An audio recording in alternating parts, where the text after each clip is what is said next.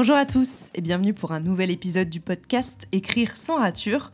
On se retrouve aujourd'hui pour le 32e épisode et on va parler des éléments auxquels il faut penser entre deux tomes. Ne vous méprenez pas, nous ne sommes pas ici sur un podcast dédié au fromage et à ses saveurs, mais bien sûr un podcast qui parle d'écriture.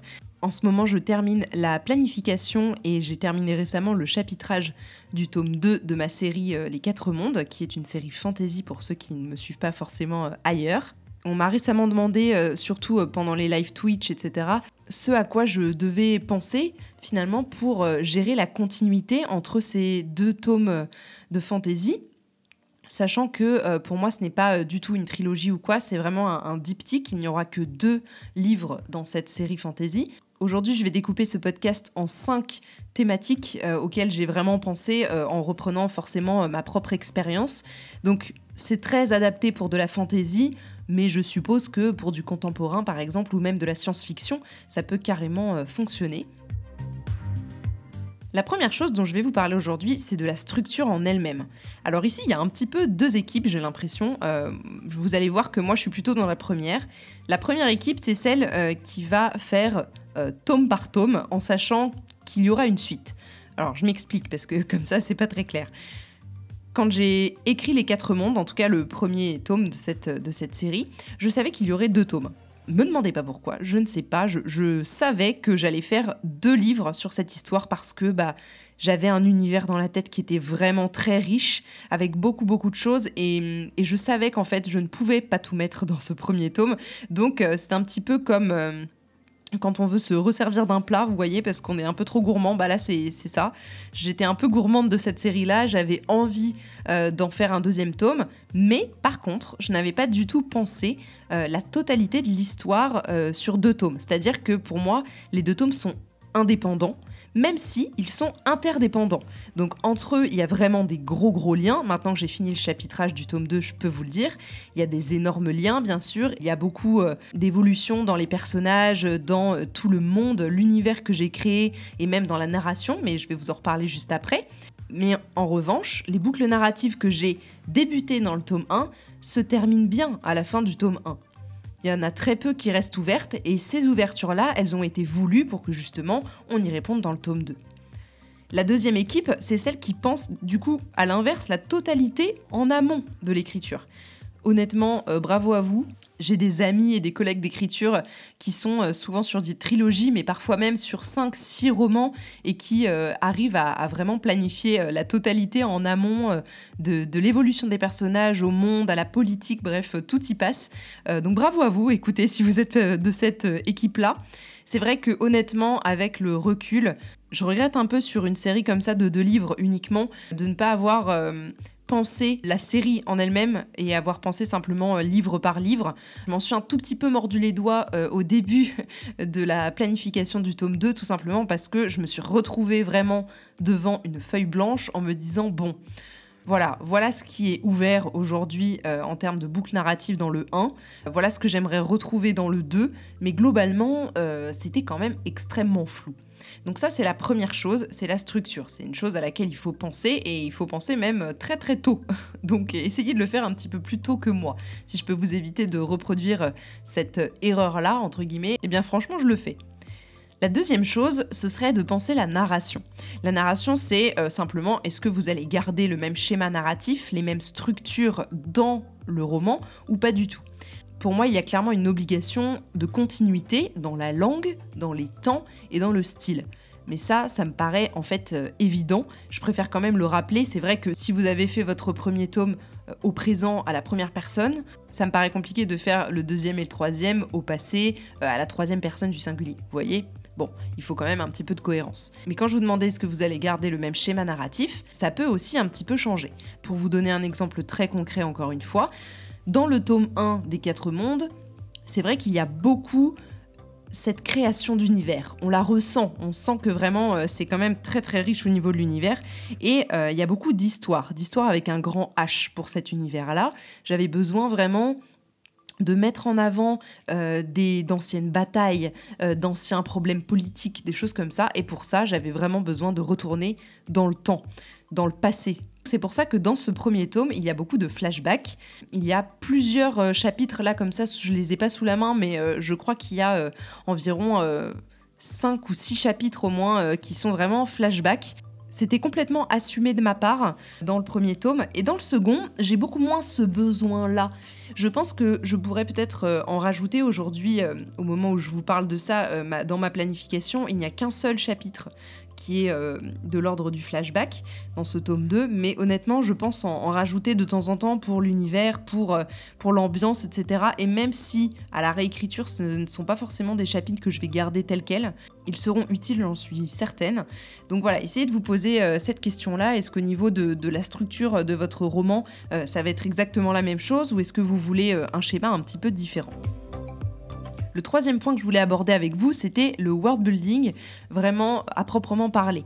C'est-à-dire euh, se poser des questions comme euh, va-t-il y avoir une continuité dans les lieux, dans la politique, dans la magie si c'est de la fantasy ou dans la technologie par exemple si c'est de la science-fiction ou pas. Par exemple, dans les quatre mondes, il y a une très grosse coupure entre le tome 1 et le tome 2 dans le fonctionnement euh, des mondes. Bien sûr, vous l'aurez compris, ça s'appelle les quatre mondes. Donc euh, il y a pas mal de mondes, beaucoup plus que quatre d'ailleurs. Euh, et dans le deuxième tome, sans rien vous spoiler, on est dans un monde qui n'appartient pas à proprement parler aux quatre mondes. Donc c'est un cinquième monde, si vous voulez. Et en fait, ce monde-là, je me suis vraiment posé la question au début de cette planification du tome 2. Est-ce que ce monde-là va fonctionner de la même façon? C'est-à-dire, est-ce que ça a le même système politique? Est-ce que euh, la magie est la même? Parce que moi, je suis vraiment dans la fantaisie. Est-ce que d'ailleurs, euh, il y a vraiment de la magie dans ce monde-là? Si oui, comment elle se traduit au quotidien? Euh, Quelles sont les limites de cette magie-là? Quel est le système social qui, qui régit ce monde-ci? Voilà, donc c'est toutes ces questions-là euh, qu'il faut se poser, je pense, euh, surtout si comme moi vous écrivez de la fantaisie, que le lieu change entre le tome 1, le tome 2. Euh, moi c'est vraiment mon cas et, la question de la coupure a été vraiment légitime. J'aurais pu continuer sur le même modèle et me dire qu'en fait dans ce monde-là rien n'était vraiment différent, mais là la coupure elle servait énormément mon scénario. Donc à vous de voir si de votre côté c'est également le cas. Le quatrième point, c'est l'évolution des personnages et des situations initiales. Pour moi, s'il y a un point qu'il faut absolument retenir aujourd'hui de cet épisode, c'est celui-ci. Honnêtement, entre un tome 1 et un tome 2 par exemple, ou même entre un 2 et un 3, hein, on s'attend à une évolution des personnages entre les tomes. Quand on est lecteur, on ne s'attend pas en lisant un tome 2, je pense, d'une série, à ce que les personnages euh, n'aient pas du tout évolué d'un pet. Par exemple, j'ai un personnage dans les quatre mondes qui s'appelle Keja, qui au début du tome 1 est un garçon très à cheval sur les règles, qui est très comment dire, très malléable, très dans le système, vous voyez. Et en fait, à la fin du 1, avec tout ce qui s'est passé dans, ce, dans cette histoire-là euh, et dans sa vie, on comprend qu'en fait, il, ne sera plus jamais le même. Il peut pas euh, rester comme ça. Euh, et en fait, il apparaît dans le tome 2 vraiment comme un chef de meute, comme un chef de groupe, comme quelqu'un qui prend le, lead euh, de, toute cette histoire-là dans le tome 2. Alors, on ne vous demande pas que ce soit forcément aussi game changer, vous voyez, que ce soit forcément brutal ou quoi. moi, c'est vrai que ce personnage-là, on le découvre tout au long du tome 1, et donc quand il arrive dans le tome 2, je ne me voyais pas euh, en faire un garçon encore tout timide, etc. Parce que c'est pas du tout le cas. Justement, il a vraiment changé et, honnêtement, euh, à sa place, n'importe qui aurait changé aussi vu tout ce qui leur est arrivé. Mais euh, vous voyez, je pense qu'on s'attend vraiment à quelque chose. Pour le coup, en tant que lecteur, je pense qu'on peut très vite être déçu d'un personnage si on le retrouve exactement là où on l'a laissé la dernière fois. Mais ça, ça va être dans le cinquième point, je vais vous parler un petit peu de la temporalité. En fait, on s'attend à une suite de leur destin à ces personnages, euh, à moins que certaines boucles narratives aient déjà été bouclées au tome précédent. C'est possible, et ça a été le cas par exemple pour moi, il y a des personnages bien sûr qui sont dans le, tome 1, euh, et auxquels je ne donnerai pas du tout de rôle dans le tome 2, leur boucle est bouclée, je n'ai plus rien à dire sur eux, ils n'ont pas forcément de rôle à avoir dans le tome 2, et c'est très bien comme ça, vous voyez. Mais par contre, il faut vraiment terminer leur, leur boucle à eux, euh, tout simplement pour, pour pas que le lecteur se dise, bah dis donc, celui-là on ne le voit plus. Pareil pour les situations politiques et sociales. Je pense que quand euh, un tome se termine, par exemple, imaginons, hein, sur une prise de pouvoir, euh, quelque chose comme ça, on s'attend quand même à savoir comment la situation a évolué. Euh, est-ce que finalement aujourd'hui c'est prospère? Est-ce qu'il y a des problèmes, même sous-jacents? Donc je pense que ça, c'est aussi des choses auxquelles il faut vraiment penser. Euh, dans quelle situation j'ai laissé mes personnages et dans quelle situation j'ai laissé mon univers? Et qu'est-ce que j'en fais maintenant? Qu'est-ce qui est le plus logique? Euh, À quoi le lecteur va potentiellement s'attendre? Est-ce que j'ai envie de euh, justement aller dans cette veine-là?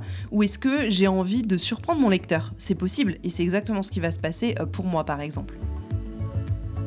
Le dernier point, je vous le disais, c'est la temporalité. Alors là, c'est un, tout petit point, mais qui est quand même assez important, je trouve, parce que je me suis vraiment posé la question, donc euh, je vous amène euh, vraiment dans mon processus à moi. À vous de choisir si vous voulez faire une ellipse de temps ou non. Le tome 2 commence-t-il juste après le tome 1, par exemple? Faire une ellipse, ça va servir à quoi?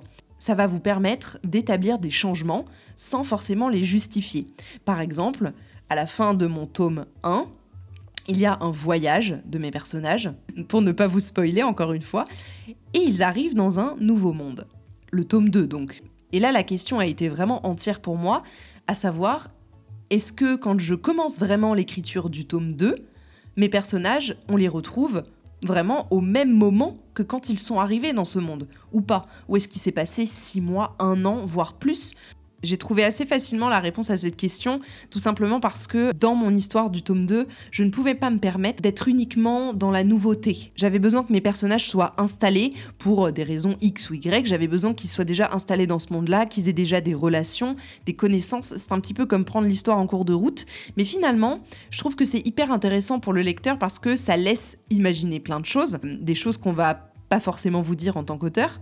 Par exemple, comment s'est passée l'installation, comment ils se sont retrouvés là-bas, à qui ils ont pu faire confiance, enfin voilà, des choses comme ça. C'est un tout petit point, vous voyez, mais qui je pense est très important pour que vous puissiez euh, établir votre histoire dans le tome suivant. Et, euh, si, du coup, vous faites partie de euh, la team qui établit tout en amont, qui planifie tout en amont dans sa série de livres, je pense que ça, c'est des vraies questions qu'il faut vous poser tout au début. Donc euh, si jamais ça peut vous faire euh, gagner du temps, bah écoutez, euh, je suis contente. Si j'ai aidé au moins une seule personne aujourd'hui à gérer cette, cette question d'ellipse de temps, bah ce sera une victoire pour moi. Voilà, j'ai essayé de vous donner le plus de matière possible. Alors comme ça, j'ai essayé de structurer, mais c'est vrai que ces questions, vous imaginez bien, elles sont venues pas forcément dans l'ordre comme ça dans des catégories et sous-catégories. C'est vrai que c'est venu euh, pour moi euh, euh, au fil du temps quand j'ai commencé à réfléchir à ce tome 2. Honnêtement, avec le recul, voilà, j'aurais préféré tout, tout penser en amont, mais je ne l'ai pas fait comme ça. Et si j'aurais écrit de la fantaisie, je ne ferais pas du tout de la même manière, ça c'est sûr. J'espère que cet épisode vous aura plu et aura pu vous donner des idées sur le processus à mettre en place quand vous voulez écrire une série, que ce soit de la fantaisie ou un autre genre. On se retrouve très vite pour un nouvel épisode. D'ici là, prenez soin de vous et de vos projets.